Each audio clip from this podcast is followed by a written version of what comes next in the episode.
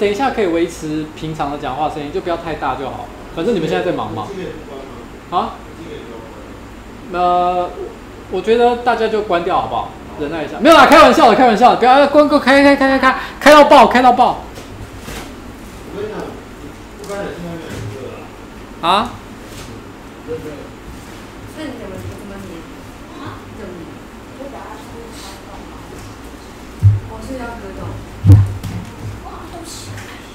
没关系，请小心，不要那个，会拍到你哦。哎，这个视角应该是不会啦，你不用担心啦。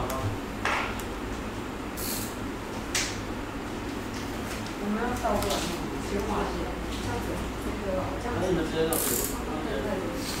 弄在那里面看。那有个神奇的。我刚在里面啊，他叫我出来用，你要出来用什么？他把我弄出来。他帮你弄出来。对。哦，好。那你刚刚不是才进去没多久？五分钟前才，三分钟前才进去的，现在就出来。出来蛮久的。哦，出来蛮久，那我也没办法。老板，老板三英都有进去了，老板。我知道有进去啊，废话，你以为我是我就是，我管你去死。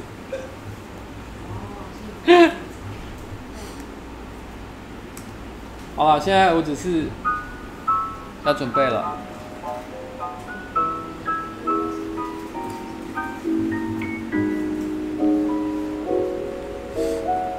观众说，这个要关机是大便，没有没有关。哦，可是我 Facebook 的标题我有写，呱吉吃大便啊。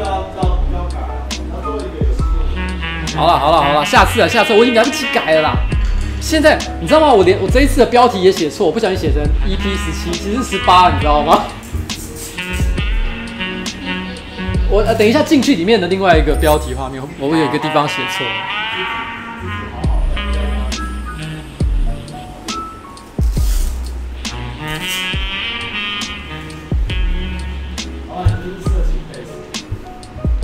我已经放这首音乐，我已经放了好几个礼拜了。你现在才在说色情 base，？什么色情 base？？什么是色情 base？？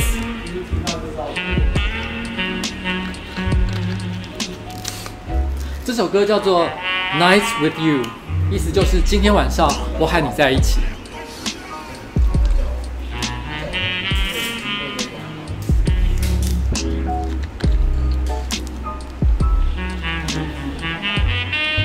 过感觉上好像配上这种贝斯，是可以加上 A 片情节的，就是那种欧美 A 片，就开始脱衣服。这个音乐来的时候，衣服就要开始脱了。哦，对，色情 萨克斯风。谁不要说你 EP 要重算，因为你现在改名了。，fuck！要从一开始。谁不说要今天留了三个言？啊，EP 要重算啦！我没想过这么这么严肃的话题呢。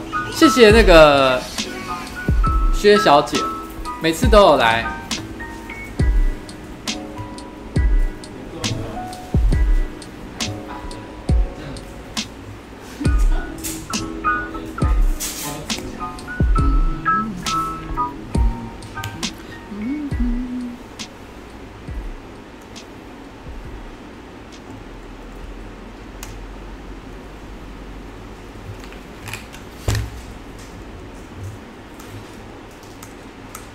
我一直都有一个，我一直都有一个问题哦，就是说，为什么很多 YouTuber 或者是在网络上拍影片的人，每次呢，只要他们在家里面的客厅拍的时候，他们永远都不是坐在沙发上面，他们一定都是坐在就是沙发的前面。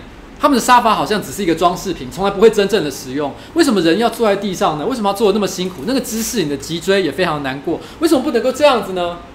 其实我一直都觉得好奇怪，这是一个我一直都不能理解的一件事情。当然了，我有稍微，我也不是完全没有想过，因为坐在沙发上可能有一点太舒服了，所以好像欠缺一种我正在跟你呃讲什么话的感觉。可是如果像像我在呃没有欠缺一点亲切感，可是我像我之前在我的办公桌前面的时候呢，看起来是很专业，然后也是很认真的在讲的感觉，可是又欠缺了一种家居的轻松感，所以。可能是因为这样的关系吧，所以他们都选择就是说，好吧，那我就趴在地上，跪在地上来跟你讲话好了。可是我个人还是觉得这点还蛮莫名其妙的。既然有一张椅子，我就是要坐，我才不管呢。OK，好了，现在准备要九点半了，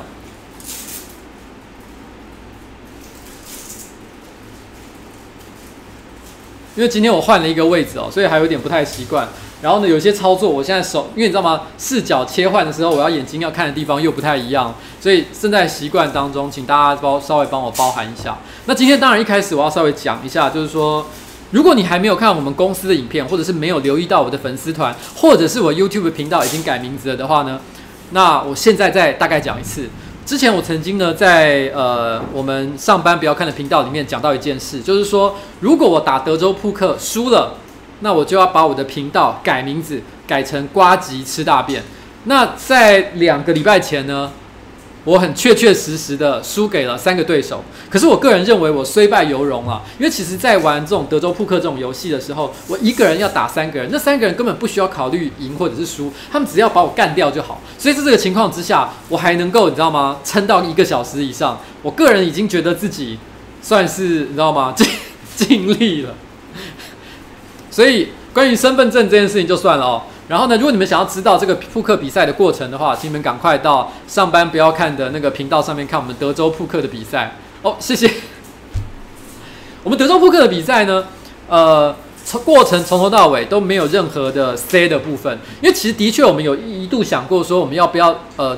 譬如说，就好像拍赌神的电影一样，想一些桥段，想一些剧情，然后高潮起伏。可是我们还是觉得这不符合我们办公室，我们这个上班不要看工作室的一个精神，所以我们决定就真的来。反正我就是尽我所能的去打，然后呢，看能打到什么样的程度。可是没想到，其实过程还是蛮刺激的，就是就是中间有一度，一开始有一度很快我要输掉，但中间我又逆转回来，然后呢，曾经一度我都觉得我要赢了，可是没想到还是再被逆转回来，所以这是有一点点。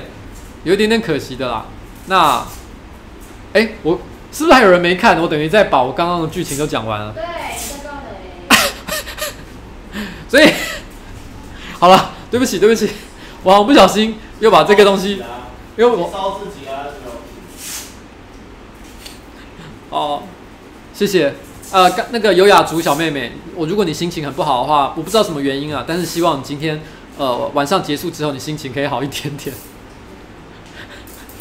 反正总而言之，我觉得这个影片还蛮有趣的，你可以去看看。然后，呃，接下来这个频道呢就会改名叫做“瓜吉吃大便”。可是呢，我不会就此放弃作为瓜吉这个人哦，所以我一定会再提出新的企划，想办法把我的名字改回来。但是目前呢，这个企划是什么内容，我倒是还没有没有想到啊，还不知道是什么东西。嗯，所以可能过一阵子我们就知道，大概。不过可能也是到十月下旬以后的事情，因为十月上半我在德国，接下来呢，呃，下一次的直播有一定的几率，我可能就是在德国做了。希望在德国的网络是顺利的，那到时候我们就可以在德国继续做这个直播这样子。我有看过时间了，如果我在德国做直播的话呢，应该是德国的下午两点或三点钟的时间，所以大概可能我还可以，如果顺利的话，搞不好可以在德国的街头。一边喝咖啡，然后一边跟你们讲我这几天的故事，maybe 是这样子啦。然后也因为我的频道已经改名字叫瓜吉吃大便了，所以我未来的几天会推出一个全新的计划。这个全新的计划呢，将会很符合这个频道的宗旨，所以你们到时候看了就知道。好，那那今天呢，其实我要讲的一个主题哦，是哦，我要在讲所有的主题之前，我要先提一件事情。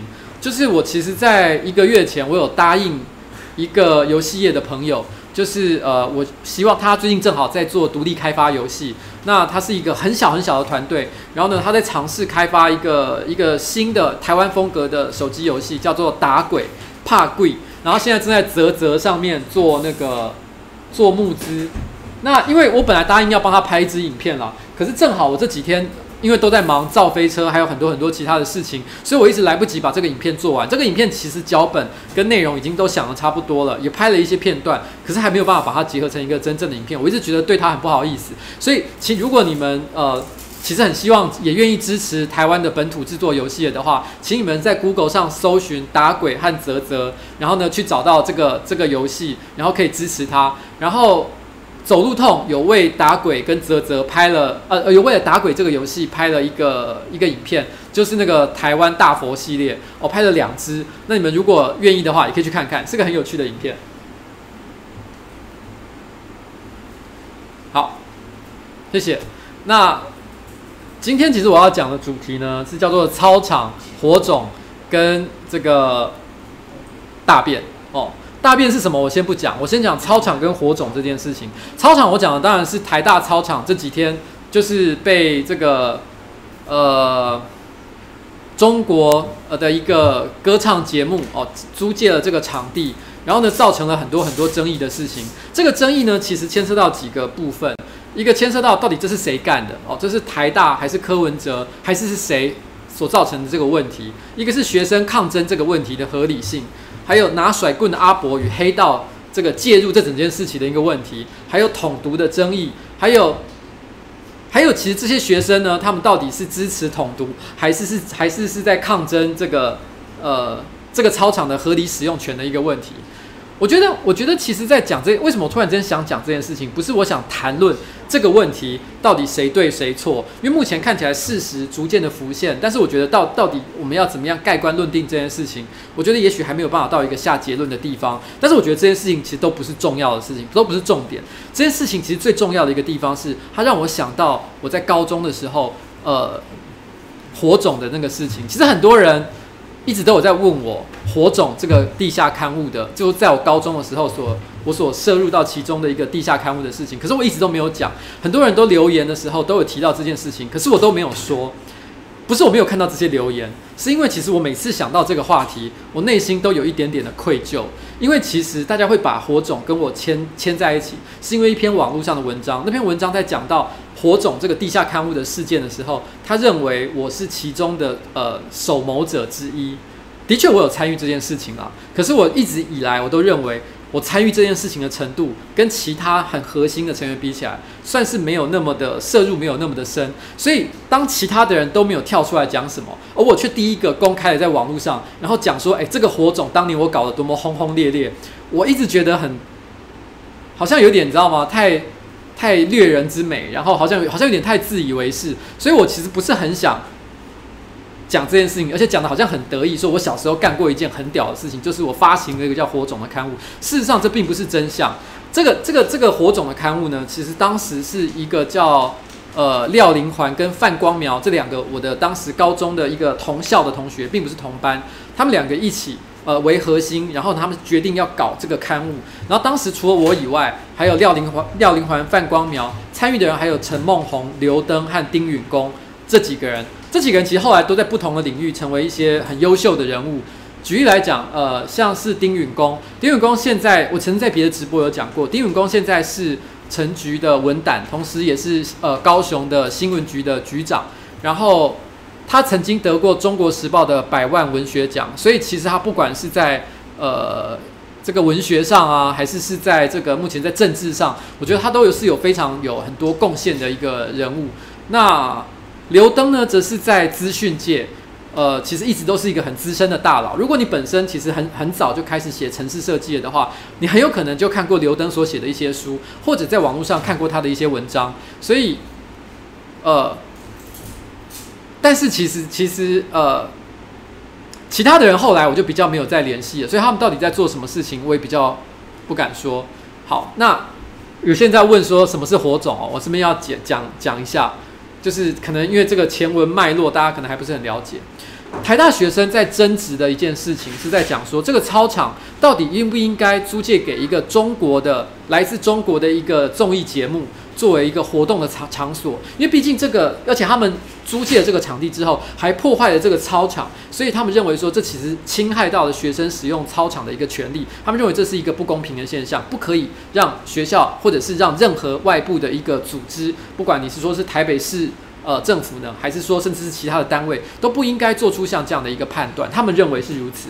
虽然我们事后好像呃根据这个台大校方的说法，就是说其实他们损坏的程度并没有像他们之前以为的这么严重。所以呢，可是不论如何，他们争取操场的使用权这件事情，其实跟当年火种一开始的起点非常的相似。哎，你可以去上厕所啊，你可以去上厕所，没关系。好，那边我帮预留预留一个上厕所的通道。对啊。嗯。怎么改到这里？不要啰嗦。然后，其 实其实，在那时候，呃。呃，那个火种，它是一个我在念建中的时候所发行的一个地下刊物，它发行的日期是某一年的台大，呃，某一年建中的校庆，建中的校庆是在一月，啊，不，十二月，十二月的时候，我还记得建中的校庆其实是一个还蛮特别的一个回忆。我不知道其他学校的校庆是怎么办的，但是建中每年要办校庆的时候，都会有六天左右，一整个礼拜的时间会陷入一种全校都是疯狂的状态。那个时候，只要你很热衷参加学呃班级或者是某个社团的活动，你很有可能这六天都是住在学校的。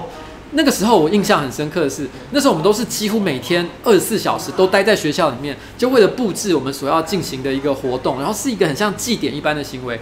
呃，我不知道你们有没有看过那个。有一部动画叫做《五路福星》，福星小子，福星小子里面其实有一段，他呃有一个电影版，押井守拍的那个电影版，他也是他也是在讲呃校庆的一个一个永无止境的校庆，因为时光会一直倒倒流回那个校庆的前一天，所以永远在这个这个过程都永远无法结束。其实对我来说，它就有点像是我在讲我校庆那个时候的一个一个一个状态，就是会让人回想起，你知道吗？我自己年轻时候的校庆。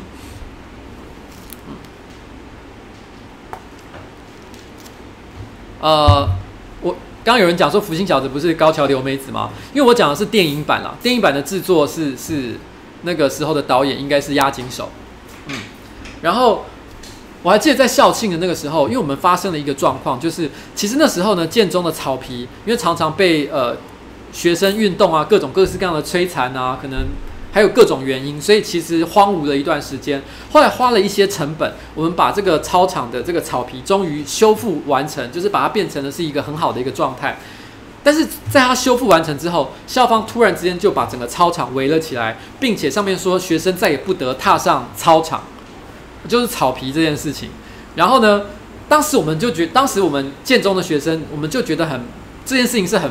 不合理的，因为你这个草皮本来就是学生活动的一个空间，但是你你修复好了之后，你反而要求学生不可以再踏上草皮，那这不是舍本逐末吗？那你到底是为了什么要修复这个草皮？所以我们觉得这个单纯只是学校，你知道，为了做一个很漂亮的门面，把那个草皮弄得很漂亮之后，然后就让它变成像一个花瓶一样的摆在那里，我们不能够接受这件事情。所以那个时候我们发行了一个刊物，然后当时也包含了很多，因为我们对校内很多的制度、很多的政策，我们都不是很满意，所以我们那时候发行了一个刊物，叫做《火种》。那个火种其实非常的破破烂烂，基本上就是，呃，因为那个时候电脑打字还不是很流行，所以呢，我们虽然有电脑打字，但是也是简单影印一下，然后并不是用印表机印出来的。然后呢，封面还是用麦克笔自己手写出来的封呃标题字，所以看起来就是一个很烂的刊物。到底印了几份，我其实有一点忘记了，可能 maybe 一两百份而已吧，并没有很多。然后那时候。那时候我们印完了这个这个刊物之后，我们就开始在校庆的当天散播在各地。譬如说，有的是贴在可能呃某呃厕所里面啊，或者是可能私下的发给学生啊。然后那个时候，因为里面都在骂学校各种政策，包含草皮这件事情，所以那个时候教官非常非常的生气。我还记得校庆的那一天，教官就四处奔走，就是为了要把这个所有被流出去的这些地下刊物呢，全部回收回来。那个就是火种最早的一个起源。然后当时我们其实就是。你知道吗？在争执的是草皮这件事情。其实说真的，草皮这个东西呢，到底现在回想起来，到底学生可不可以使用那个草皮？校方不准学生使用这个草皮，有没有一些其他的考量？其实说真的，非常难讲，因为当时我们并没有，我我回想起来，其实到底有没有一个很深入的沟通？其实可能是我有点忘记了。这有点像是台大学生在争执草呃这个草皮使用权的这件问题上，其实我觉得非常的相似。你知道有一句话是这样说的，他说三十岁以前。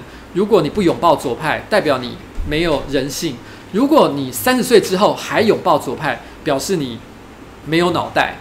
这句话其实我觉得它是一个有点极端的说法了，不一定完全对。而且我现在在谈的也，我现在讲说草皮这件事情其实也跟左派没有关系。可是我要讲这句话所代表的一个背后的含义，他是在说他觉得一个人呃三十岁以前，如果你没有相信一点什么呃有理想性的东西，譬如说左派啊、社会主义啊、某些改变社会的一些、改变世界的一些理想的话，就表示你这个人其实你知道吗，并没有梦想。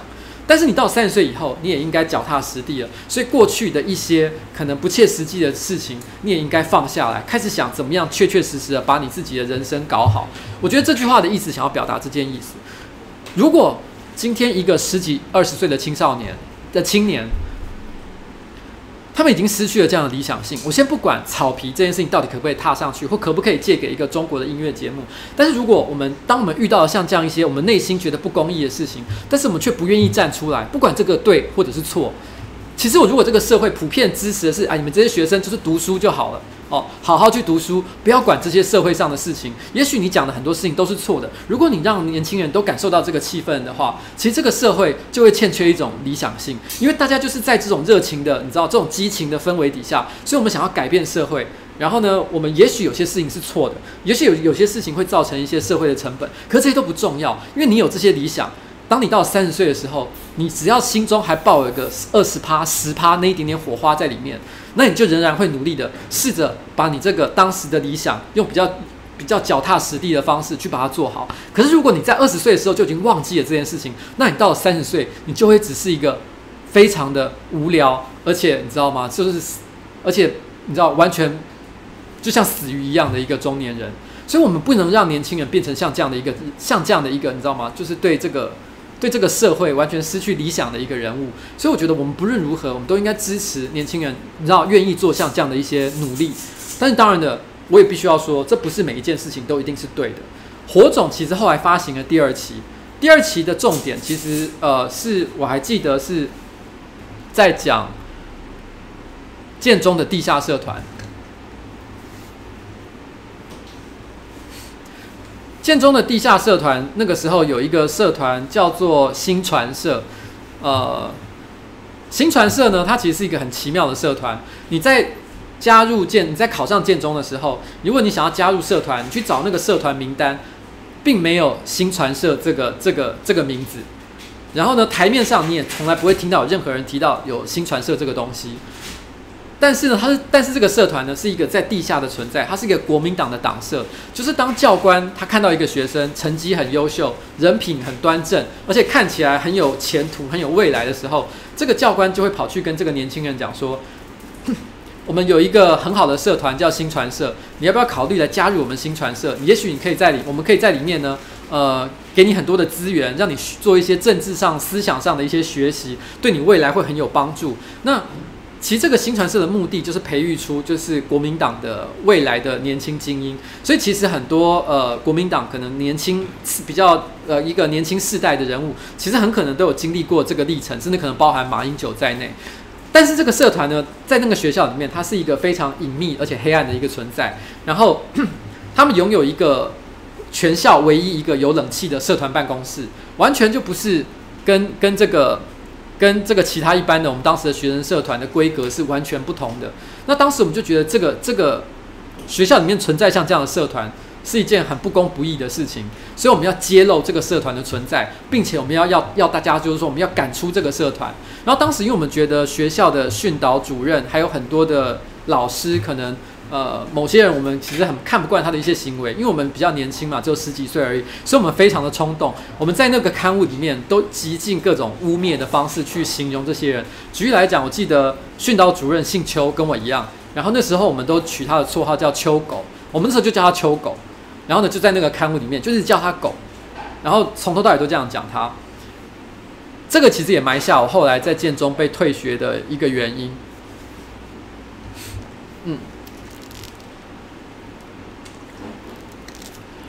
所以，其实我说实在的，到底这件事情，如果现在我重新在思考这件事情上，我会不会这样做？如果是我现在这个年纪的话，我也许不会这么做这件事情。也许我会考虑用比较务实或者是比较有礼貌的方式去提出我的抗争。可是说真的，对于当时一个十七岁、十六、十七岁的一个热血的青少年来讲，我们觉得我们做的所有的事情都有它的道理，而且我们觉得很开心，因为我们知道吗？就是就是那一瞬间，你就觉得说这个世界有很多必须要被纠正的错误，而这个其他的大人都不懂，只有我们才可以做到这件事情。那个感觉呢，就像是你在看很久以前的一个经典动画《少女革命》。我不知道你们有没有人看过这个漫画？当这个动画当年《少女革命》呢，跟 EVA 呃并列为就是当时呃那个可能九零年代的阿宅的，就是就是呃阿宅的这该怎么讲？阿宅最爱的的动画之一。然后《少女革命》其实那个那个那个那它其实整个剧情其实本身就是呃有一些相当中二的地方。他在讲说一些年轻人。然后呢，他们要对这个世界进行革命，其实就有一点点像这样的一个感觉。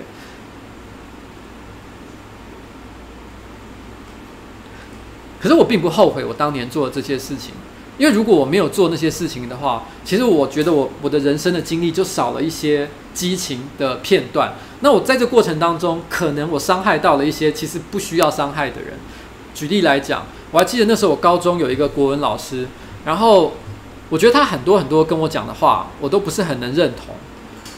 其实严格讲起来呢，我觉得我我我所不能认同的，可能只是一些呃他的教学方法或者是一些政治理念。但是尽管因为只是只是这样的差异，并不需要去羞辱他。可是我为了表示我对他的不认同，我记得我有整整一个学期，我是背对着讲台上课的，就是就是呃。大家平常老师在前面讲话嘛，我们都是正对着老师这样在听课。但是我为了表示我不想听他讲课，但是我也不不翘课，所以呢，我就反过来坐，用背对着他，我就这样做了一个学期。那那个老师居然也能忍我忍一个学期，其实我觉得他也蛮屌的。如果如果说真，其实我回想起来了。我觉得我人生算是有一个运气很好的地方，就是我其实很少遇到真正的坏人，因为像我做了很多像这样很很很夸张的事情，如果我遇到真正的坏人的话，我应该早就被搞死了。可是我其实都没有，所以对我来说，对我来说，我觉得其实现在回想起来，我已经有点忘记那老师到底说了什么话，让我非常非常的不满意。但是因为因为可能对我来讲，对我现在的我来讲，已经完全的不重要。可是当时的我就是觉得那么的重要，所以我一定要表现出我的态度。而他对我没有那么没有的介意，所以我心里就想，也许这件事情可能根本就没有什么了不起的。他其实对我可能也也其实相当的不错，也容忍了我将近一个学期。嗯，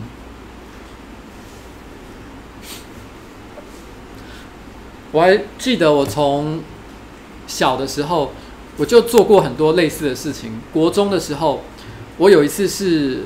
班上的同学，呃，我有点忘了。其实我真的都很多事情我都忘记了。我记得也是老师做了一件事情，让我觉得不很不合理。我为了向老师表达抗议，那时候我是班上的班长。哦，照理来讲应该要成为学生的楷模，然后领导大家做一些好事才对。可是我回到教室之后，我听完老师的话之后，回到教室跟同学说：“我们今天大家集体来翘课。”我说我今天就打算，我今天要跟老老师表达抗议，我不要去上课，所以我要翻墙离开。我问大家有没有人要跟我走？可是因为毕竟大家只是国中生嘛，我们那个时候还是一个好学校的 A 段班的一群好学生。我印象中最后好像没有人跟我走。那个时候我就觉得说这一群孬种，然后我就一个人自己背着书包就翻墙出去，然后一整天就没有上课。呃，可是回想起来啊，那老师对我其实也是蛮好的，我也都完全不知道为什么我要做这种嚣张的事情，其实好像没有任何的意义。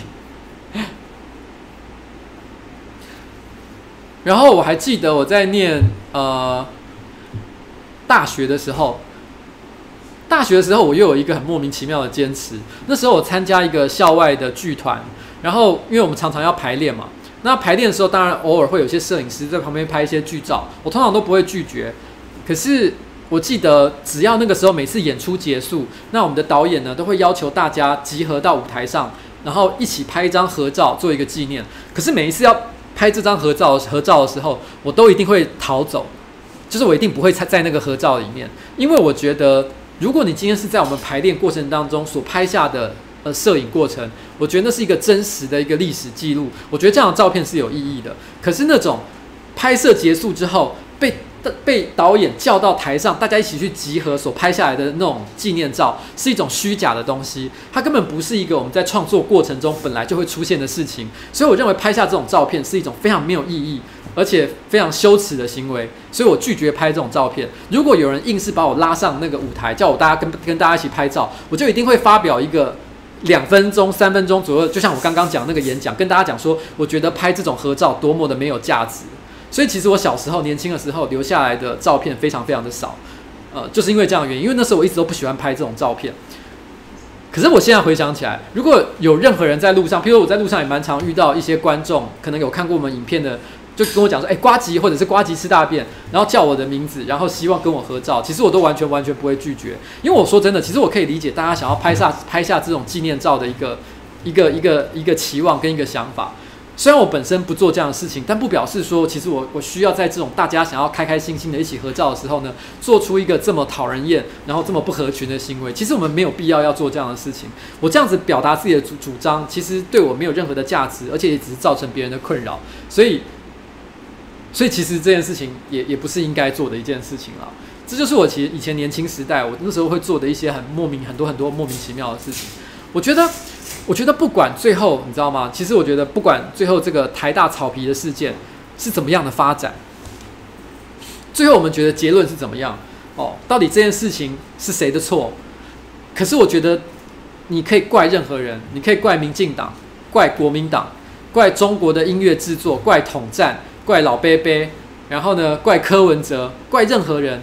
但是我觉得，在这个过程当中，我觉得大家都不应该去责怪那些学生，因为那些台大学生呢，他们是在捍卫他们自己学校的操场，他们认为他们有第一优先的使用权，他们不希望有一些不正当的单位对这个地方有不正当的一个使用的一个行为。我觉得他们有像这样的一个想法，我觉得那是一个非常合理的一个一个状态。所以我觉得，如果我今天要谴责任何人的话，我一定会选择放过这些学生。我希望他们，哦。可以坚持他们自己的想法。当然了，如果他们后来发现他们有一些坚持，譬如说他们发现其实校方做这件事情也有不得已的地方，或者是怎么样的时候，他们也可以退一步，站在别人的角度想，不见得要咄咄逼人啊。这是我的一个观点。好，那这是我今天关于操场与火种这个两个主题的一个想法。然后又有人在问我星座，每次都有人问我星座，我的星座就是射手座啊。其实很多人都说，我的很多朋友都说。我看起来蛮像是一个标准的射手座，呃，但是所谓的标准的射手座是什么叫标准的射手座？我也我也我也不太知道了哦。然后，然后，因为我对星座其实没有那么的了解，我只能说我大概的理解是这样：射手所谓的射手座呢，就是一个没办法待在家里的一个星座，然后好奇心非常非常的强。基本上在这个世界上，只要有任何事情我还没有试过。我就会很想去试。当有人问我说：“诶，秋姐，你要不要去试试看做什么事情？”只要这件事情我没做过，我就会非常非常想去做，而且有很高的几率，我就真的就会去做。所以我常常会遇到一些很很糟糕的情况，受伤啊，或者是花了很多不应该花的钱啊，常常都是因为这样的原因。然后到了周末，只要我有空闲的时候，我一定也无法待在家里面。所以，所以我就是一个你知道吗？典型的射手座。可是很多人都很喜欢说射手座这件事情，就是。就是，大家叫我吃大便是吗？吃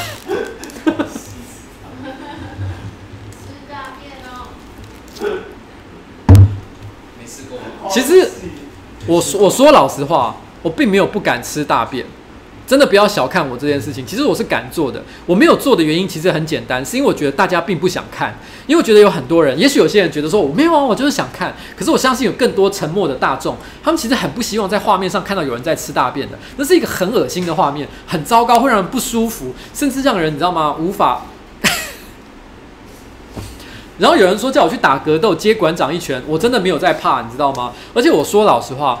其实我一直都认为，我其实很呃，我觉得像馆长这样的一个存在是很有趣的。他他其实呃，对自己的想法总是直言无讳，然后呢，有时候有一些表现又让人觉得，你知道吗？具有一种反差的呃去笑点或者是萌感。所以我觉得这个人的存在是有趣的。我希望他能够一一辈子健健康康的，而且继续做直播下去。可是我必须要说一件事情，我跟他的很多观点其实是一百八十度完全不同的一个状况。其实我很。如果今天假设，呃，我是假设性的啦，就是说，如果今天我我跟呃馆长要在政治上，我们两个人都出来竞选好了，我们要选边站，我们一定是站在非常非常极端的不同一边。所以呢，我所以是个假设性的讲法啦。所以老实讲，跟他好好的对决一次，我个人一直都觉得是应该是蛮有趣的一件事情。嗯，然后但是当然的。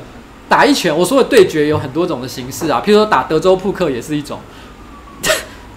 格斗我是觉得应该不用开玩笑吧。你要把名字改回来，就跟那个馆长 PK，赢了就改回来。对啊，我刚刚想到了，你打赢馆长。我打赢馆长就可以把我的频道名字改回来吗？那我一辈子都不用改啦。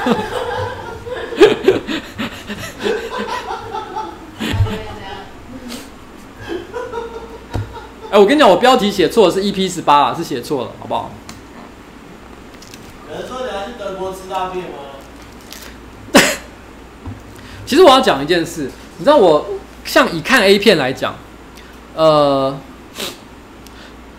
我几乎所有类型的 A 片我都可都我都可以看得下去哦，不管是不管是呃哪种类型的组合，多人的，还是是有点 SM 的，还是有人妖的。还是男男的，甚至男男的，我什么都看得下去。我没有不能看的 A 片，但是只有两种 A 片我看不下去。一种 A 片呢，就是吃大便的 A 片。老板，等一下，老板，你老婆传讯息说你，你跟春薇姐讲吃大便就不用回家了。刚刚我老婆留言说，如果我吃大便，我就不用回家了。所以你看是，然后。就是那种吃大便的，我不知道你有没有看过那种，就是会吃，就是让女女孩子，然后把大把便便大出来，然后用一个盘子盛着，然后呢就在那边吃大便，或者把大便抹满全身的那种 A 片。那种 A 片我看个两秒我就想关掉，因为我完全你知道吗？这东西完全没有任何实用性。我相信有人会看的觉得很兴奋，但是我无法，你知道吗？真的是没有办法。我相信大部分的人应该也是不行，所以我我觉得这种片是没什么好拍的。然后呢，另外一种另外一种我不能接受的 A 片就是。施虐的 A 片，我说的施虐的 A 片不是在讲 SM 那种 A 片，因为 SM 其实是站在一种，其实 SM 重点并不是在暴力，呃呃肉体的暴力上面，它是在一种控制与被被控制、支配与被支配的关系之间，是是在讲这个关系，讲一个心理状态，所以它重点并不是在于说肉体要造成多大的一个痛苦，但是我不喜欢看一种片，就是很明显的就是有一方可能是男方在对女方施虐。然后造成极大的肉体上的痛苦，然后呢，这个女生并没有喜欢这个过程，完全的就是单方面的暴力。这种片我也看不太下去，因为我觉得，嗯，并不是，我觉得关键并不是说什么道德感的问题，而是单纯的觉得我并不喜欢对人施以暴力的这个观念。我觉得这件事情本质上是不对的，所以我看到这件事情只会让我非常的愤怒，我并不会觉得任何的兴奋，所以这种类型的片子我也没有办法看。嗯，就是这个样子。那这两种电这种片子我无法看了。那但是有一种片，我觉得还蛮有趣的。我不知道你们有没有听过，有一个系列，有个日本 A 片系列叫《醋金玉》。醋是足字旁的那个醋，就是 T 的那个字哦。醋金玉就是金玉是日文的蛋蛋，就是睾丸的意思嘛。所以醋金玉就是 T 蛋蛋。那有一种。叫做醋，你们去搜寻一下，应该可以找到这种类型的 A 片。这种 A 片的类型呢，通常男优都是会故意找一些身材比较矮小的一些男生，然后呢，故意找一些身高一百七十二、一百八十公分的那种很高的女优，然后呢，会去踢她的，就是一直从头到尾都是一直在踢她的蛋蛋，踢她的老二这样子。这种片，这这 这种片我觉得还不错啦。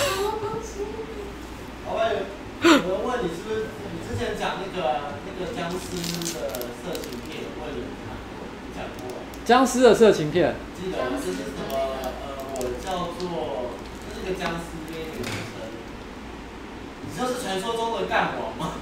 哦哦哦！你说你说是中国僵尸啊？对。哦，中国僵尸那部片啊？哦，有啊有啊有啊，就是干王啊！你们有看过吗？你们去搜寻一下干王这个标题，就是干就是打炮那个干嘛？干王应该 YouTube 上有一个频道。应该应该 YouTube 上可以找到这个影片，但是那个做爱的地方是拿掉，但是但是应该可以看到做爱以前的画面，非常的锵啊，非常的好笑，你们可以去看一看这个东西。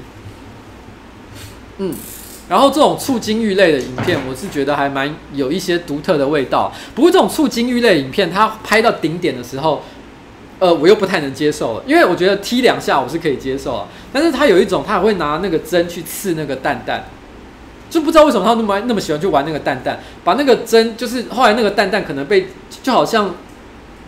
那种缝纫的，你知道吗？有些有些缝纫的，呃，会缝纫的人，他会拿一个小布袋，然后上面插满针，插了几十根针那种感觉，你完全不知道为什么要对自己的蛋蛋做这样的事情。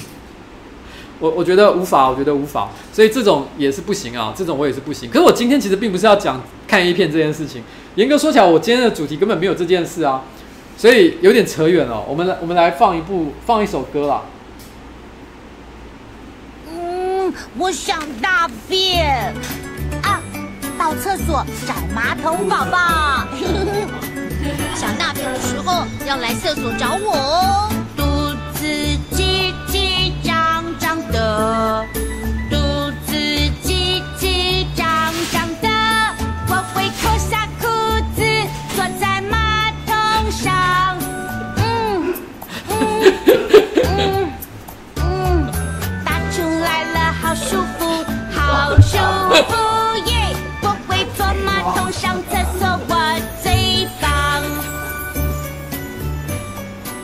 朋友想尿尿或是大便的时候，要记得到厕所去找马桶宝宝，坐在马桶上尿尿或大便哦。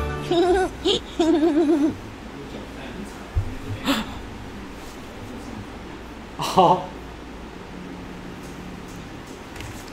好，呃，刚刚这首歌我希望大家喜欢哦，因为这首歌呢就叫做，哎，这首歌正确的名字其实我不知道，你知道吗？它好像叫做巧虎上厕所歌，还是大便歌，还是什么类似的名字？但是我我每次跟别人聊这首歌的时候，我都叫它挤挤胀胀的，你知道吗？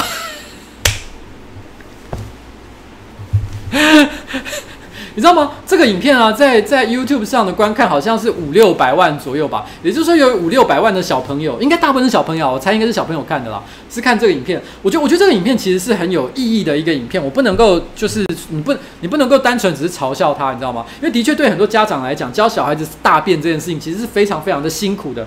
那那呃，所以所以其实呢，他们透过像这样一个逗趣的影片呢，来获得这个这个大便的教学。哦，原来我上厕所要自己走到马桶去，把裤子脱下来。因为这个影片其实我只有播其中一小段，其实这影片本身应该是六分钟左右，它包含怎么样把裤子脱下来。坐上去怎么小便，怎么大便，还有大便掉下来的画面，其实全部通通都有，哎，超级神奇的。我第一次看到这个影片的时候，我整个吓到，你知道吗？我心想说，哇靠，原来巧虎会有这种东西的内容。不过你知道吗？也许对家长来讲会觉得，干这个东西我早就叫小孩看过了。可是你知道吗？因为我毕竟是一个没有小孩的呃男人，所以我看到第一次看到这个时候，我只想到巧虎真是一个先进的东西啊。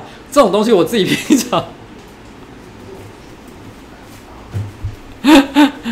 OK，所以这首歌真的，呃，我觉得是我要接下来讲我的一个主题啊。哎，我突然忘了，我把一个道具拿过来。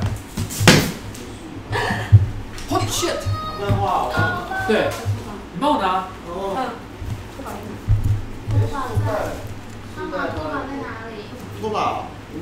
我不小心，不小心把水踢翻了。嗯。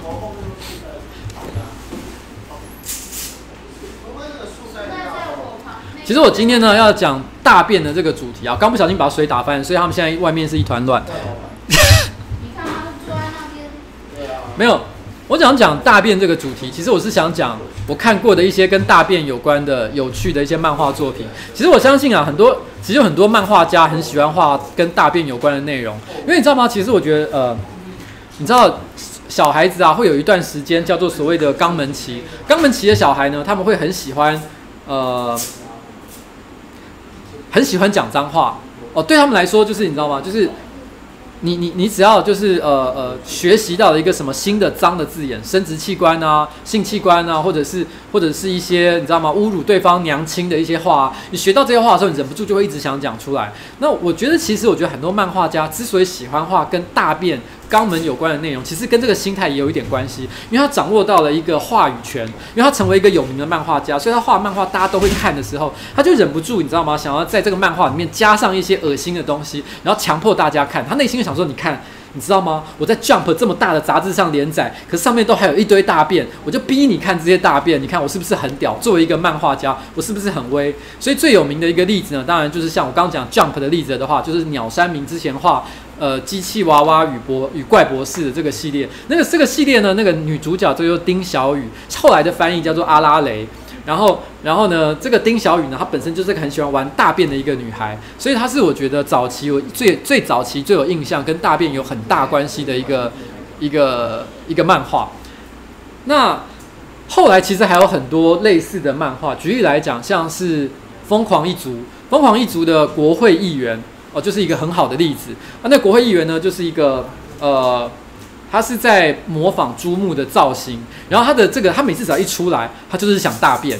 然后呢，他的，而且他最后的结尾永远都是他把那个厕所或是某一个地方用他的大便把它淹过去，整个冲爆他的感觉。所以其实就是那个朱木的造型，仔细想一想，其实还有点像馆长，反正就是像馆长一样，一个非常魁梧的男人。你只要想象馆长，然后呢再穿着西装，那个就是国会议员的样子。所以如果国如果馆长。哦，哎、其实这样讲起来，因为馆长如果他有一天真的去选立法委员的话，那这个感觉他就穿西装去去去上班的话，那感觉就真的很像国议员的样子呢。嗯，好，然后另外还有一个系列，我个人是比较晚期的一个漫画，然后我觉得其实还画的蛮好的，叫做《召唤恶魔》系列。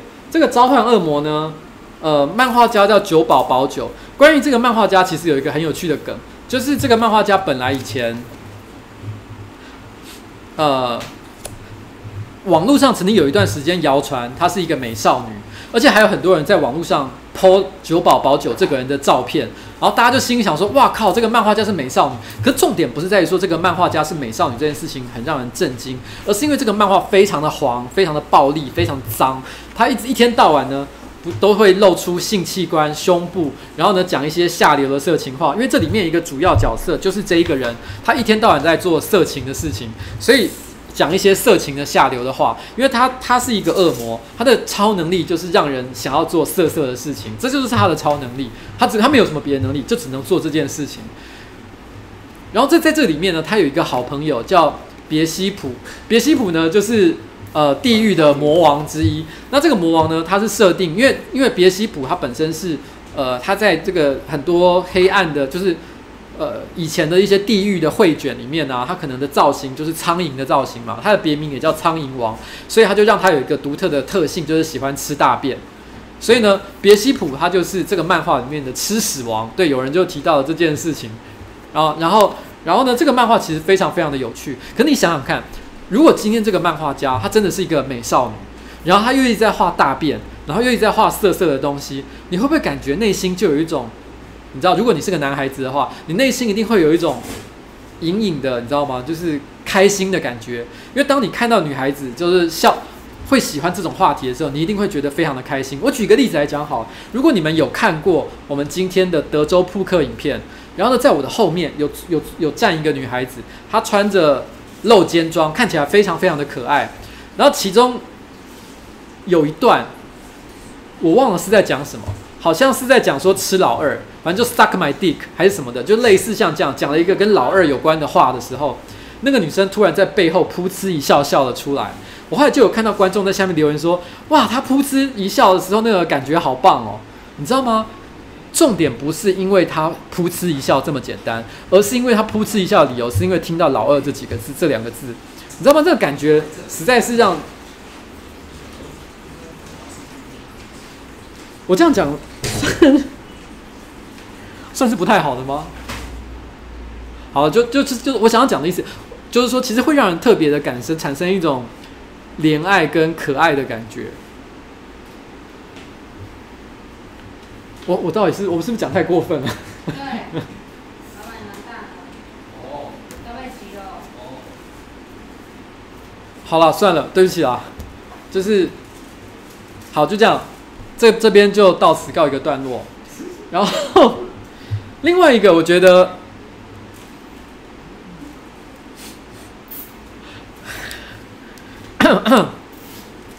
另外一个我觉得跟大便有关的一个漫画重点哦，就是，其实我你知道吗？我本来在写脚本，因为每次直播的时候都会写脚本，但是刚刚突然想到那个女观众的事情，是临时突然之间想到，突然之间这一切的事情可以连接在一起，所以我才突然之间讲出来。我完全没有想到这件事情。好，算了，对不起。呃，另外一个漫画是这个哦，这个道中桌球社。道中桌球社呢，其实它里面提到很多次跟大便有关的话题。这个作者名字叫做古古时，他本身就画过，还有另外一个很有名的短篇漫画，就跟大便有很大的关系。他的名字叫做《我的大便是兔子》。哦，你们可以去呃网络上搜寻，前一两个连接就有这个漫画。那个短篇漫画只有几页而已，可是非常的有趣。他就是在讲一个一个一个小孩，然后他每次大便的时候都会不小心大出一只兔子，然后他都觉得很困扰，然后他可能想跟呃所有的人诉苦，可是他跟他去跟医生讲这件事情的时候呢，只要医生来检查，然后他的大便就会变成正常的大便。可是呢，他只要没有人看他的时候，他的大便就会变成兔子，他完全不知道该拿这件事情怎么办才好。其实这个这个这这这一只。这个这个短篇漫画就非常非常的有趣，你们可以去看一下。然后在这个道中桌球社里面呢，它里面有一个呃很有名的桥段，就是世界灌肠大赛。我还记得这个世界灌肠它实在是太好笑。反正简单来讲，就是这个这个道中桌球社，反正简单来讲就是一群年轻一群国中生。然后呢，整天无所事事，明明是桌球社，可是都不打桌球，都在做一些跟桌桌球无关的事。然后有一天，突然之间，他们拿到了一个传单，传单上面写叫“世界灌肠大赛”。简单来讲，就是灌肠，就是指一群人在在一个广场里面，然后互相这样子去捅对方的屁眼，然后呢，捅到剩最后一个，剩下最后一个人为止。然后这个东西就是。就是世界灌肠大赛，我还记得那个画面很经典的地方，就是当他拿到那个传单，他说世界灌肠大赛时，然后每个人都突然之间露出了非常本来都是很不正经的脸，但每个人突然间变得好严肃，然后说现在不是谈情说爱的时刻了。那个时候那种震惊的感觉，再加上因为他们要去参加世界灌肠大赛，你就会觉得这这这些人真的是太锵太白痴了。这个这个漫画真的很有趣。然后，可是我要讲的跟。大便有关的最重要的主题，其实都不在我刚刚说的内容之上，是在道中桌桌球社第十三集的第五十、第一百五十一话。这个标题叫做“烂人”。如果你家里有这个漫画的话，你可以拿来翻一翻这个内容去复习一下，或者是你有机会的话，你也可以去找一找这个漫画，去看第一百五十一回。第一百五十一回呢？它有一个段落，我不好意思，接下来是爆雷。但是我如果不爆雷的话，我无法解释我到底想要表达什么意思。我觉得第五一百五十一话，它虽然不是最后一集，最后呃这个漫画的最后一集，可是我认为这一篇漫画应该就是用这一话来表达它整个十三集的核心思想。我认为古古时他所想要表达的所有的意境就在这一话里面。这一话有一个很特别的地方。他并不是，他虽然好像看起来要搞笑，可是我觉得他真正想要传达的是古古时内心的一个反社反社会的思想。它里面是怎么说的呢？它里面是提到，就是说一开始，然后里面的一个主要角色，他在办呃教室的时候，他看到了一对男女，哦，然后呢，呃，那那个那个男生呢，看起来哭红了一个晚上的眼睛，然后他就问他，你为什么哭？然后那男生就讲说，因为他昨天。跟某一个女生告白，那个女生就叫 A 好了。他跟 A 告白之后，然后那个 A 拒绝了他，他觉得非常的难过。然后那时候，那个男生心里就想说：“哎，这不过就是告白失败，有什么好了不起？有什么好难过的？”他就在这样子讲的时候呢，这个失恋的男生的好朋友，我称之为 B 好了，他突然之间就冲过来揍了这个这个这个主角一拳。他就说：“你懂什么？”他他他是为了他的感情所感感到难过，你们这些丑男，你们这些不了解这种人类感情的这种白痴，所以你们才会做出这种讲出这种风凉话。因为如果你按照正常社会的逻辑的话，你会认同 B 讲的话，因为的确一个人失恋的时候，大家都会觉得应该要去安慰他才对。然后，然后，可是这个时候，后面呃又发生了一些故事，细节我不要说明。总而言之呢，在这一集当中，主角突然之间觉得，原来他在这个人类的社会当中是一个像残渣一样的存在。原来大家都看不起他，然后呢，他觉得他突然之间觉得自己就像是社会的大便一样，所以他自己手工做了一个大便帽，然后呢，自己戴上了大便帽，然后呢，还做了另外两个大便帽给另外两个主要角色戴上去。他们三个人就在学校走廊里面走，然后不停地跟大家说：“我是一个大便，你们大家尽情的笑我吧，我是一个大便。”可这时候突然之间看到 A 跟 B 一起牵手走过来，然后呢，这时候他就说：“诶，他们两个怎么突然之间牵手走过来？”然后这个时候，刚刚原本哭得很难过的男生就说：“哦，他跟他告白失败之后，A 这个女生就去跟他的好朋友 B 呃告白，然后两个人就在一起了。然后呢，然后这个这个刚刚本来在哭的男生就说：虽然虽然他说他说他说虽然我告白失败了。”可是我还是希望他们两个人可以幸福，然后呢，祝福他们，因为他们才是真正的有情人终成眷属。其实到目前为止，你会觉得这个 A、B 还有这个刚刚哭的这个男生呢，他们的三角关系都非常的符合逻辑，好像就是说他们好像你知道吗？天经地义，就是你知道吗？这个呃互相体谅，然后呢互相安慰，然后呢最后有情人终成眷属，这一切都是一个很合逻辑的一个过程。可是那个时候，这三个主要角色突然之间不再说自己是大便，他就说对这三个人说：“你们三个人才是大便。”然后就把大便的帽子给这三个人。他想要表达的意思是什么？他想要表达的东西就是说，他觉得很多社会都一都一直以为，呃，习以为常的一些道德或者是一些一些呃价值框架，其实都是一些骗人的东西。他们觉得这些人呢，他们假装自己是个好人，然后说啊，因为别因为别人有情人终成眷属，所以我就祝福他。他觉得他们根本没有照他们自己的本心去活下去。他觉得他们像他们这样的人才是真正的败类。他们不觉得像他们他们那样，虽然他们的生活过得好像你知道吗？每天都游手好闲，做一些不务正业的事情，还去参加什么世界灌肠大赛。可是他们觉得他们才是真正活着的一群人，不像那些人是一群大便。我觉得这个故事讲得非常非常的好。这个漫画是在我大学的时候看的，那时候我看了真的觉得非常非常的感动。我觉得这是极少数一部搞笑漫画，它不但在搞笑之外，还表达出我内心真正感受的一个作品。所以我觉得，如果你们想要获得娱乐，同时又能获得一些你知道吗？一些一些真正的你知道吗？反社会的感动的话，我强烈推荐《道中桌球社》这个漫画给你们。就是这个样子。其实道中桌球社啊，我后来其实还因为我真的太喜欢了，所以我后来到香港去的时候，我还看到有人出了一个道中桌道中兵团，因为在在香港呢，他们是把道中桌球社翻译成道中兵团，然后呃，然后里面是一本书。哦，它里面在分析这里面的，还有整理里面所有的各种资讯跟情报。我不知道台湾有没有出啦，但我觉得这本书实在太屌了，所以我那时候还买下来。而且这本书里面还附了一个很棒的特点，那个特点呢，我今天没有带来，因为我已经找不到了，那实在很可惜。那个特点当时打开来是一个叫 Free Sex Pass 的东西，那东西超级棒的。Free Sex Pass 是这个漫画里面的一个重要的梗，是因为里面的女主角曾经跟为了要求男那里面的男男性角色帮他一个忙，他就跟他说。如果你愿意帮我的忙的话，我给你一张 free sex pass，就是一个免费性爱免费性爱券，就是你只要只要帮我这个忙，我给你免费性爱券。你想要的时候，你就拿免费性爱券来找我，就可以跟我打炮。然后我记得他拿出这个免费性爱券的时候啊，那个主三个主要角色马上就就说了一句我觉得好经典的话，他就说，连小叮当都拿不出这么好的道具。这我。我觉得这说的真是太有道理，小叮当也拿不出这么好的东西啊！如果一个男生能拿到 free sex pass 的话，你知道吗？他一定觉得这个这个世界上有没有小叮当都不重要。所以这本书里面当时就附赠了一一个 free sex pass，真的是超级棒的。诶，有人有人说我今天早中午好火锅好吃吗？那应该是今天有遇到我去吃火锅的吧？因为我们今天的确中午是去吃火锅了啦，而且其实是拍一个企划。可这企划内容呢，因为等到影片出来的时候再说好了。但是我必须要讲，这个影片我拍的过程非常非常的火。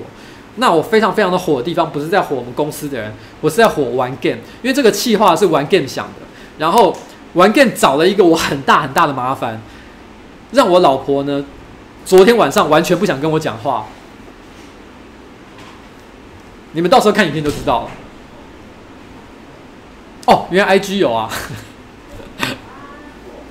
哦，原来是这样。不要再念了，家你今天要念几次？好，好，我不要再念了，我不要再念了，我不要再念了。你你刚刚讲出来，你刚才你就讲出来了。哦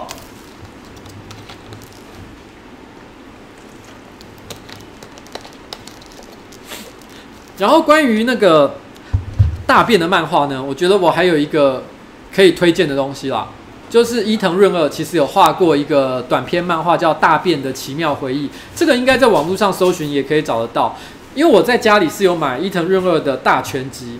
可是就是所有他所有的漫画我都有买，可是我有点忘记这个短片到底是在哪里。我今天下午一时之间也找不到，所以我就算了。所以我用嘴巴简单的讲一下，就是他大概就是在讲说他自己个人的真实体验，就他小时候呢，曾经在夜市，日本的夜市里面看到了一个非常拟真的一个大便玩具。其实最近在网络上也有卖这样的东西。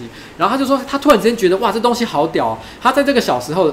他就觉得看到这个大便的那一瞬间的感觉，他那东西好棒，他心里突然有一个强烈的冲动，他觉得无论如何他都要买下来，因为他觉得这个大便，就他他当时满脑子想的都是大便这件事情，他就觉得这个东西不管是触感还是是形状。还是颜色，还是表面的颗粒，都做得很像真的大便，所以让他你知道吗？回到家了以后，也都一直在想那个大便的事情。后来忍不住，就真的跑回去买了这个这个大便的故事。那后面我就不太讲了。不过简单来说呢，是一个很有趣的一个短片，我也很推荐大家可以去看看啊。嗯，其实我家的漫画非常非常的多。我小时候，因为我曾经有以前不没有丢漫画的时候，我小时候的漫画一路累积下来。我想应该有个五六千本，应该是绝对是有啊。因为我以前有一段时间是，甚至连我小时候买的小叮当我都有留下来。小叮当以前我记得一到一百集都是正版的，都是真的。但是后面开始出现一些台湾人自己乱画的东西，但后面所以我就比较没有收了。但是我以前曾经有过买过一到一百集，然后我还记得一本是三十块钱，然后每个，然后我记得那时候每次有出新的的时候，我都会冲到杂货店去买，然后。可是因为最近经过几次搬家之后，我后来觉得搬带那么多东西走非常非常的麻烦，有一些我觉得不是那么想要看的漫画，我觉得不是那么优秀的东西，我就把它丢掉了。所以我家大概现在还剩下两千本左右。我现在会留下来的就是我觉得真的有价值的东西，我觉得拿拿出来我觉得不会丢脸，然后给别人看我都会都会很想推荐给别人看的东西，我就把它留在家里面。大概还有两千本。如果我把说以前所有的漫画都留下来的话，基本上应该是可以开漫画店没有问题啊。嗯。然后 放市立图书美术馆，我 A 漫也丢了很多，我 A 漫现在大概只留下一百本左右吧。我以前应该也是有个几百本，很多我都把它丢到对，就刚刚讲那个市立图书美术馆这样子。对啊，有人说这样很少，嗯，你们还好吗？没事没事了，我的手机掉下来，OK 啊，我会报。然后。有机会的话呢，我觉得可以再开一个专题跟大家聊聊我看的漫画，因为我觉得我有收藏一些我个人觉得非常难得的漫画。举例来讲，像是《攻壳机动队》，呃，我有最早的那个很多注释的那个版本，然后我不知道大家有没有看过那个版本，就是因为那个时候的翻译者非常的认真。我觉得他做的事情已经超过他拿的翻译费所应该做的事情。下面密密麻麻写了各种关于就是呃剧情啊、桥段啊、科幻设定的一些说明。这个版本的那个翻译，我觉得后后来好像已经买不到了，所以这个我觉得是应该是呃一个也是一个很屌的东西啊。嗯。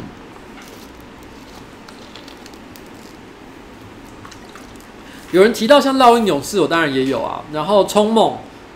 其实应该是念冲梦吧，还是枪梦？反正就是这个这个这个作品，这个作品我也我也有呃，目前有出的，我通通都有买，因为他现在在出第三部嘛。可是我必须坦白讲，第三部我还看不太出什么味道啊。但是前一部就是第二部，我个人是觉得有一点食之无味，弃之可惜的感觉。我觉得他的第一部真的非常非常的经典，里面的很多角色回想起来都非常的荡气回肠，譬如说杰秀皇啊，或者是最后的。最后的魔王殿，我觉得都是一些很酷的角色，还有呃那个老猎人，就带着那个三只机械狗的老猎人，然后甚至连第一集有出现过的那个坏蛋，但是后来他又重新出来，那个我有点忘记，就头变成像一个虫子一样形状的那个人物，我觉得那个角色也非常非常的感人，因为他最后有一段他在做梦回忆另外一个可能的人生的时候，我觉得那一段真的看到我都要哭出来了，所以我觉得《冲梦》真的很棒，《冲梦》《冲梦》啊，有人说是《冲梦》，嗯，好。我其其实像有人提到麦人杰啊什么的，当年其实麦人杰他们都是中国时报他们的，呃，他们那时候有一个漫画周刊，然后那个漫画周刊他们都在，我那个漫画周刊叫什么？突然忘记了，反正就是中国时报出的漫画周刊，他们都在那上面连载一些作品。那那个那个漫画周刊有点短命，但是他出的一些台湾本土的漫画家真的都非常非常优秀，作品也都很好看。然后我从他的创刊号买到他的。最后一本我都有留下来。其实我买过很多漫画期刊，我几乎都丢光了，但是只有这一套我还有留下来，因为我觉得这一套对台湾来讲有很独特的一个重要性。因为当年他就是集结了我觉得台湾最优秀的几个漫画家，那些很多漫画家他们的画绘画的功力，你现在来看都会觉得，干，原来台湾曾经有过这么会画的人，嗯，什么陈弘一还是什么之类的，很多很厉害，真的难以想象。但是因为我觉得可能做漫画家在台湾终终究来讲，在那个时代是赚不到什么钱的，所以其实那个东西没有延续下来。然后呢，也就那些漫画家也都不知道散到哪里去了。嗯，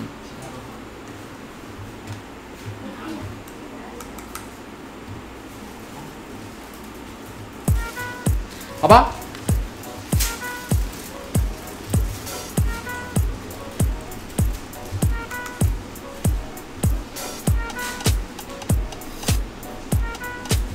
好，今天也差不多到了十点半左右的时间哦，所以我们也准备要告一个段落。坦白讲，因为今天今天换了一个地方，呃，做直播，老实讲，我变得有点不太习惯。我自己觉得我讲话都卡卡的，而且我好奇怪哦，我发现我只要一戴上耳机，我突然直接就觉得我讲话变顺了。原来我应该要戴耳机才对，因为我戴耳机的时候可以听到我自己讲话的声音，突然觉得就好有安全感哦。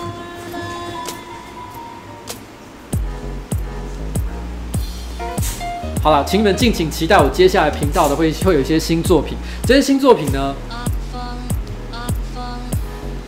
嗯，有人提到，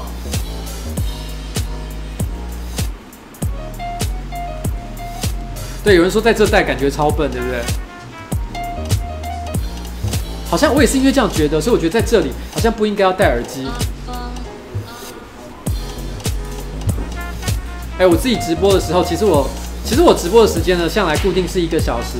但是到底有时候有时候会讲超时，但是正常来讲都是十点半结束。而且有的时候啊，如果我不小心讲到了十一点，然后我在办公室搞一搞，就会搞到十一点半才回去。通常这个时候我老婆都准备上床睡觉。她如果我到这个时候才回家，她通常都是不太开心，她就觉得说，你到底一整天都在外面冲三小，家里的厝内工课拢无走。有人好像一直叫我们说要拍传电击棒，那个是，那个应该是 Jackass 的东西吧？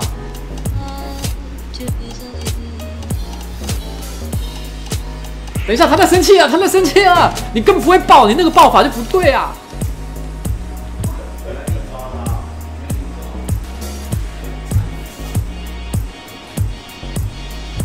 有人问我衣服的品牌哦，我没有要夜配啊。可是我说真的，因为你知道，我是一个很懒。很懒的人，所以我其实只要某一个品牌的衣服呢，我觉得适合我，我就不太会换。因为我一一年可能就买个两三次衣服，然后我每次去就是把我最近觉得需要全部买齐，然后我接下来就不会再去逛街了。我我是没有逛街习惯的一个人，所以我买的衣服呢的品牌，最近这两两三年都是一个叫 Beams 的衣服，B E A M S。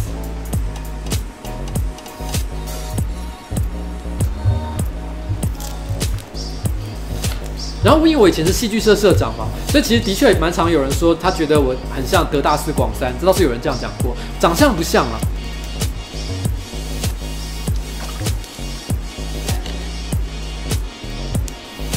他现在生气了，他不愿意过来，因为刚刚有人用了很愚蠢的方法抱他，那个人叫诺基。而且因为 Beams 呢，因为我住在富锦街上嘛，如果你们知道这个品牌的话，就知道它在台北市应该是只有两间。两间门市店，一间就在富锦街上，而且是最早的那一间，在富锦街上。所以对我来说，我就是走出去，大概只要走个五分钟，我就可以去买衣服的状况。所以对我来说，那个地方实在太方便了。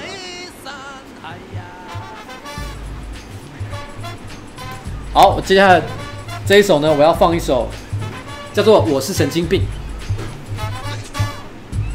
不知道你们知不知道，猪头皮呢？他最近也开始开募资，打算要复刻这个专辑。其实老实讲，在我那个年轻年代，这个专辑真的有很重大的一个意义。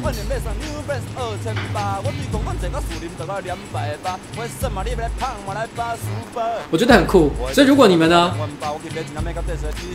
想要听听看以前九零年代的腔歌的话，你们可以考虑支持一下猪头皮。复刻这张专辑。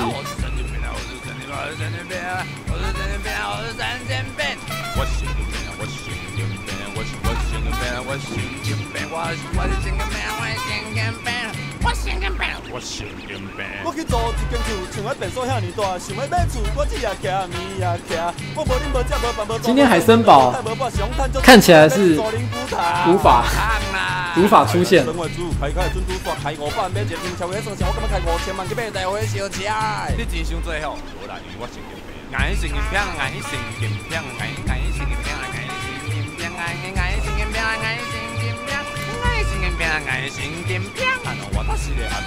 回家会不会做家事哦？那要看你们定义的家事是什么。如果你的家事指的是指的是扫地、清猫大便，会我会做这样的事情。可是如果你是说另外一种家事的话，那就要看我老婆的心情啊。通常不是我的问题啊，是我老婆的心情不好。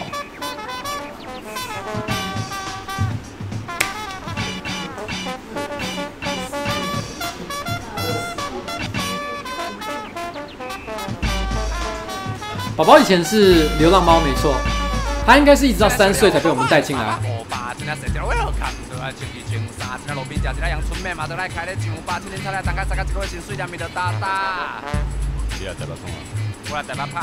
关于老婆看我对我看 A 片什么看法？因为他已经习惯了，我跟他在一起太久了，所以我一天到晚在看 A 片这件事情，他根本就已经不想管我。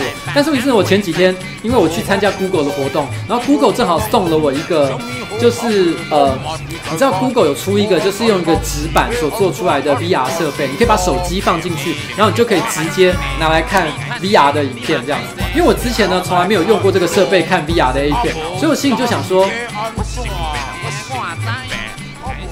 所以我心里就想说，那我就把我就拿一个像这样的设，我来看看 VR A 片到底怎么样好了。因为听说最近这几年，呃，VR A 片在日本非常的红，甚至带动了一些设备的一些，你知道吗？呃呃呃，畅销。所以我就想说，好，那我来买一下这个这个，我就来看一下那个 A 片。结果一看觉得哇，那感觉真的，我不知道别人看的感觉是怎么样。因为有时候这种 VR 的 A 片，它会表现出就是故意让那个女优变得很靠近，譬如说甚至。对那个主观视角的人做出接吻的动作，然后他当他一做这个接吻动作的时候，我心我真的感觉好像嘴唇好像有碰到什么东西的感觉。可是可能是因为我这个人本来就很容易受到暗示和催眠，所以那一瞬间我真的觉得那感觉好逼真，好舒服哦。然后那时候因为因为我是在用那个那个纸板在看那个 VR A 片嘛，所以其实我看 A 片的位置。因为那个那个情况是外人不知道我在看什么东西，因为我还戴着耳机，所以是我老婆就坐在我旁边。那时候我们坐在沙发上，就像这样，她是坐在这边，然后在看电视，然后我拿 VR 在看 A 片，然后我心想说：哇，好好好厉害，好震撼啊！可是因为那个时候不知道为什么，因为我的那个手机它的那个耳机孔有一点接触不良，所以突然之间它的那个耳机孔突然之间失效，然后声音突然就啊啊啊的声音就跑出来。然后我老婆就突然之间就转头说：“你在干什么？你在看什么东西？”然后我就把那个拿下来，然后我就看着他。我心想说：“我看 A 片的事情，你又不是不知道，我一直都有在看 A 片啊。”可是我老婆还是露出一个这样：“Oh my god！” 我从来没有想到你可以明目张胆到这个地步。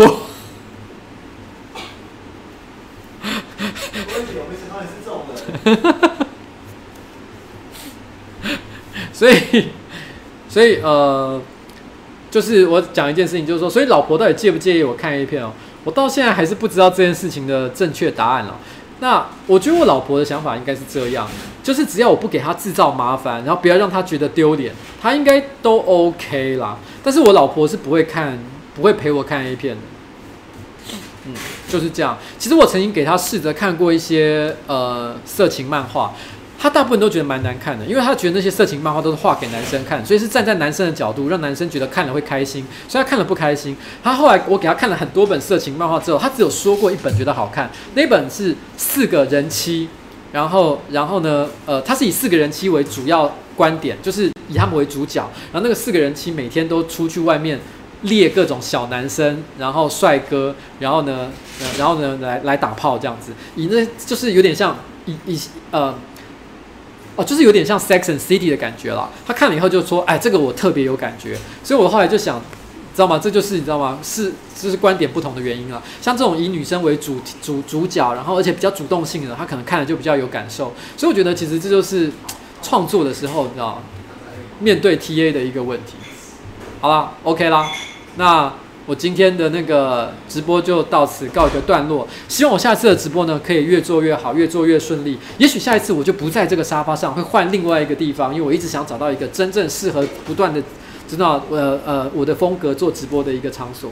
好了，谢谢，今天就这样子，大家拜拜。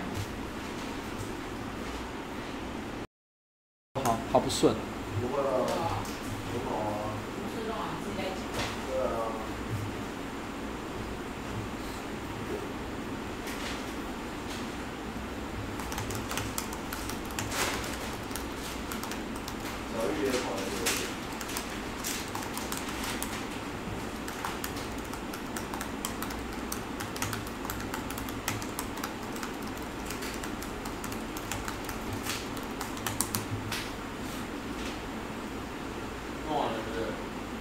啊，完了。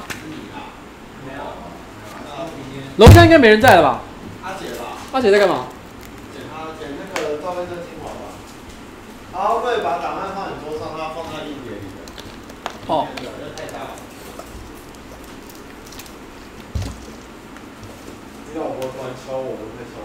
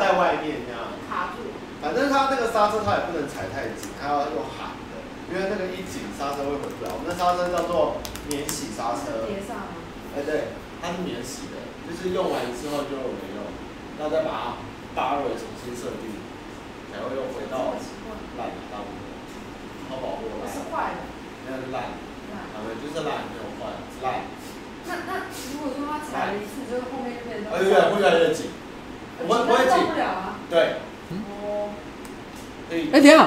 照顾。关呢？啊，怎样就录进去啊？或者怎样？我现在才发现我忘记关呢。那不是很棒吗？我们的日常对话就这么甜吗？我刚我们刚讲了什么？我们刚才没讲什么啊？对不起，对不起，我刚我刚开始以为我有按到没关。免洗刹车片啊？什么？现在也没剩多少人在听吧？还有一千多啊！蛋白质啊，赚到了啦！真面目，你有刚刚有讲什么？你刚才没讲什么？我刚刚没有讲什么啊？刚才没怎么讲话啊。我刚我刚是在。我刚其实还在回厂商的一些讯息。哦，也是啦，刚刚应该都是我们在讨论车子的声音啊。对，哦对，我们是免洗刹车啦。对，大家期近期期待礼拜天。就是他们的刹车现在设计是只能用一次的，你知道吗？用一次就会坏掉了。reset，对，reset。我叫带工具现场 reset。免洗刹车超屌。我们你你只要我跟你讲，你就是一开始你要是一起步踩死的，你后面都不用跑。你一开始轻点，慢慢的轻点，让刹车慢慢的、慢慢的越来越紧。你知道有一句中中文的俗语叫做？呃，中文的呃，九九浅一深吗？轻轻点轻点，呃，妇妇人抹腹挑，轻轻点轻舔妇人抹腹抹腹挑，没是这样吗？是这样吗？他是在讲那个。诺基露个脸啊！有诺基尔要看你哎！诺基诺基诺基可以露脸，诺基他就是个 gay 脸啊，就是个 gay 脸。诺基真女友，诺基不要不要不要不要！快点快点快点！不要了。过诺基来诺基来。诺基缺女友哦！不要不要不要不要！拜拜。好拜拜。不看赵薇生那天他。啊，青龙漫蓝抹不挑，对啦对啦，我突然忘记了。